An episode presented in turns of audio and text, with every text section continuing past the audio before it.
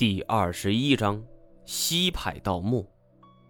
靖难之役，北宋覆灭，徽钦二帝被金人俘虏，康王赵高泥马渡江，在北宋南京应天府（今河南商丘，非江苏南京）登基称帝。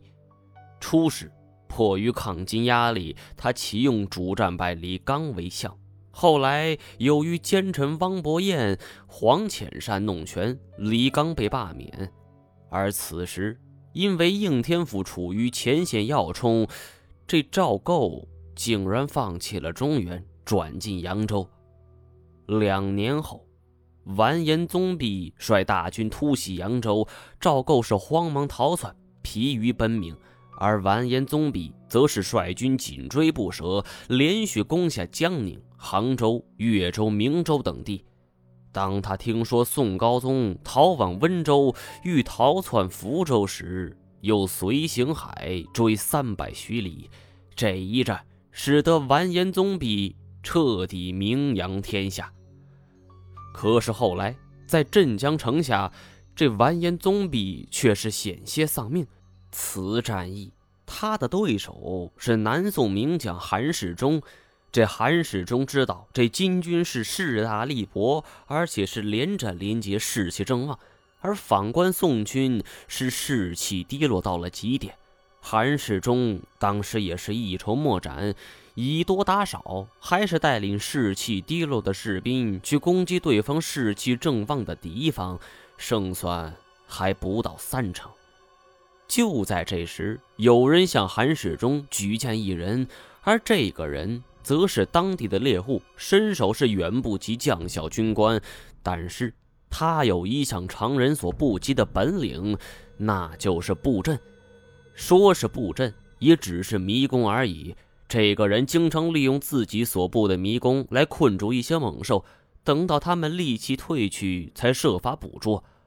韩世忠得知有这么一位奇人，也是大喜过望。他当即做了一个大胆计谋，他请这个猎户帮他在黄天荡布置了一道大型迷宫。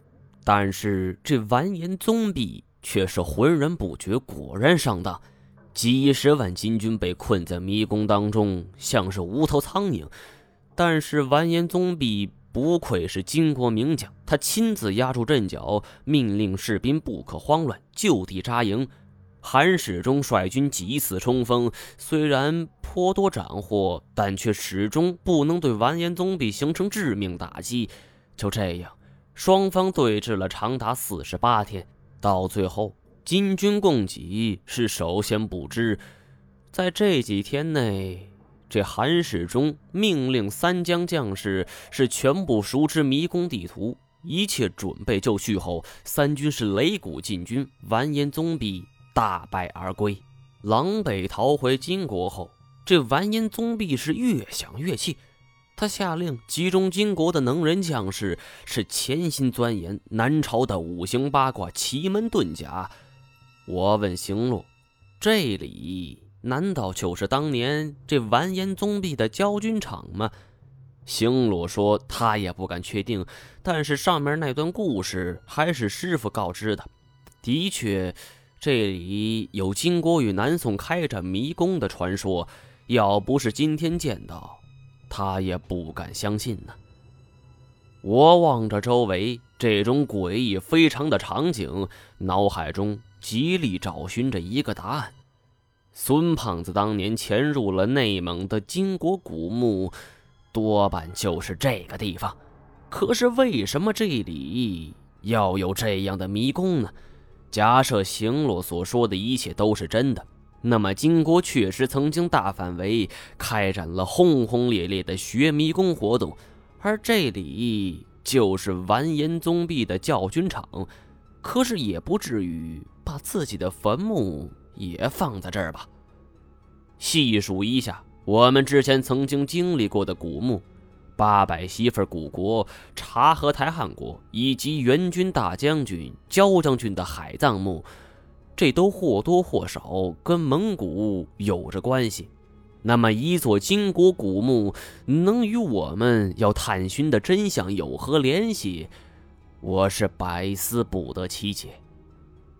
这个时候，太监看着我一副冥思苦想的样子，出去吧。确实，不走出这座迷宫，坐在这儿瞎想，那永远是得不到答案的。太前便背上成天侯，金锁架着我一条胳膊，我们在行路带领下是继续往前走。眼见行路转过一个拐角，太监却是直愣愣地站在路口。等我们走上前后，太前却说道：“前边要小心。”我们点点头。值得太监这么看重的，必然不是阿猫阿狗的小角色。当我们一起转过路口的时候，看到了颇为惊骇的一幕：一座长方形的斗室内，两边靠墙是摆满了棺材，全都是竖着放置的。眼前的这幅场景，跟我们在海底石塔内看到的是一模一样，而唯一不同的是。石塔内所放置的青铜棺，而这里全都是木棺。不过由于年代久远，木棺是破败不堪，有的已经出现了巨大裂痕。金锁是手腕转动，手电光缓慢地扫过去。我当然知道他想干什么，一伸手便按住了他的手腕。别动歪心思，我总觉得这里不对，得赶紧走。哎 呀，毛爷，您老人家真是这这哎哎，我没阻挡你要找什么真相，你也不能老拦着我发财不是？他的话在理，本来嘛，我跟金锁是两个行业的人，完全不搭边只不过是我们俩店铺相邻，才有了交情。我这么做确实有些不厚道，但是平心而论，如果这是一处普通墓葬，金锁就算把棺材翻个底朝天，我也不会拦着。但是看着眼前这棺材是左右各九个，一共十八具，怎么看这气氛都有一丝的诡异。何况太监也给出警告，只怕这里的东西是有命拿没命花呀！你难道忘了太监怎么说的？唉。好吧，你是老大，听你的。走出两步后，呃，事先声明啊，呃，这也是咱俩最后一次合作，下次我可不跟你一起了。这好家伙，天底下哪有挡着摸金校尉发财的？我摇了摇头。金锁自诩摸金校尉，其实我知道，这也是他自抬身价的一种说法。因为摸金校尉的装备和做法，我从来没见他执行过。比如闻名遐迩的摸金符，比如墓室东南角点灯，其二也没别人。你跟哥交一句底吧，你真的是摸金校尉吗？金锁是不善说谎，一说谎是必定脸红脖子粗。只听他小声说：“还是您老火眼金睛，这什么都瞒不了你。”金锁便开始跟我讲他的师承。这盗墓这一行自古有之，不过一开始是派别不清的，一见面都说是门里人。后来就到了民国，一直到解放初期这段时间，处于地域性的保护，原本盗墓才渐渐有了派别之分。就比如北派以摸金校尉为首，这擅长巧力。比如盗洞打在何处，掘成何形，都有讲究，是十分的严密。方口型盗洞就是北派所创，因在陕西关中地区那黄土地上是经常看见，于是这圈内俗称“关中式盗墓法”。北东盗墓者，也就是北派盗墓者，在工具的使用上特别讲究，比如洛阳铲就是北派所发明的。这既是他们盗墓利用，也是他们的盗墓绝技。不论是寻找墓葬，还是发掘墓葬，这北派都没太多技术含量，只是单纯依靠工具锋利，所以将北派盗墓称之为粗放型。而南派则是以老九门为尊，以巧技见长，可谓是精耕细作的集约型。他们手段超强，南派绝活是寻找墓葬。在寻找古墓的过程中，通过自己或是祖传经验，综合所掌握的舆论和理论来探穴盗宝。他们对于中国古代风水是有独到研究。北派发明洛阳铲，南派则善于使用望闻问切四法。更有传言说，这南派四法是长沙帮的盗墓者所总结的，也是他们的惯用手段，当然也是绝技。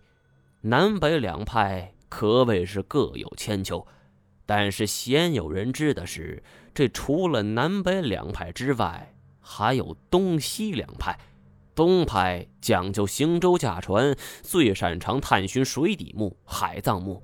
这相传呢，这东派盗墓者有自己一套的专门设备，称之为潜龙诀，而这一点是其他三派都无法比拟的。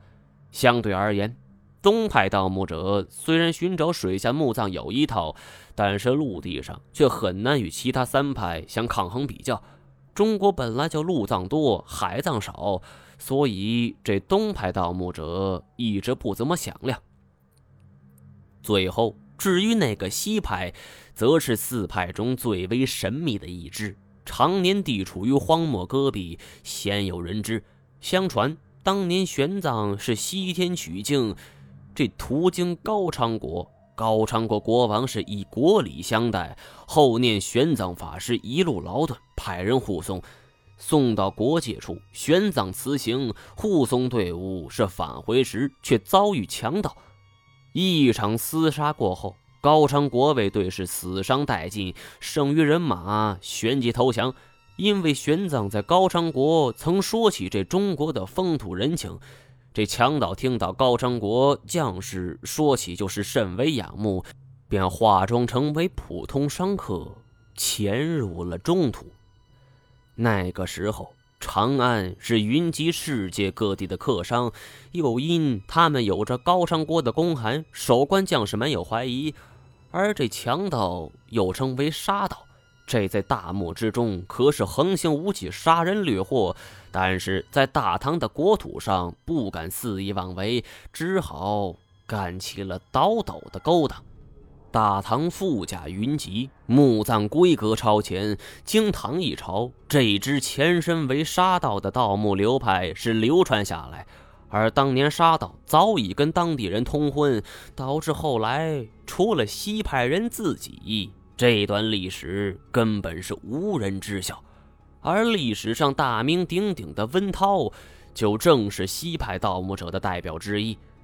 我上下打量着金锁，你对这段历史这么熟，这该不会你是西派的吧？哎，是啊，这西派说起来不大光彩，毕竟是温涛这号人，哪如人家北派呀？说出去，那祖师爷都是谁呀？曹操！哎，祖师爷丢人呢！我还是第一次听见这行里人有人骂自己行业祖师爷的。不过，君金锁自己说，若是论起盗墓这行，真正大仗和大规模的，这南派北派都不够看，更不要说东派那些海军了。要知道，当年温韬任节度使的七年时间，这唐朝朱棣十八座皇陵竟然被他一一光顾，堪称是有记载的之最呀！这唐朝皇陵其中，只有武则天的乾陵是幸免于难，而且温韬盗墓时一般都率领军队在光天化日下进行，在当时偷坟掘墓是十恶不赦的大罪。虽然五代时期这中国社会是动荡不堪，但是在老百姓心中却是难以原谅的。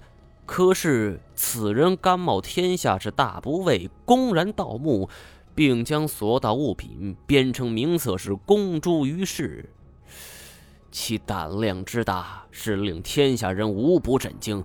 就连后世的孙殿英与之相比，也是小巫见大巫啊。不过。金锁却说出了另一番见解，这是世人对于西派的误解。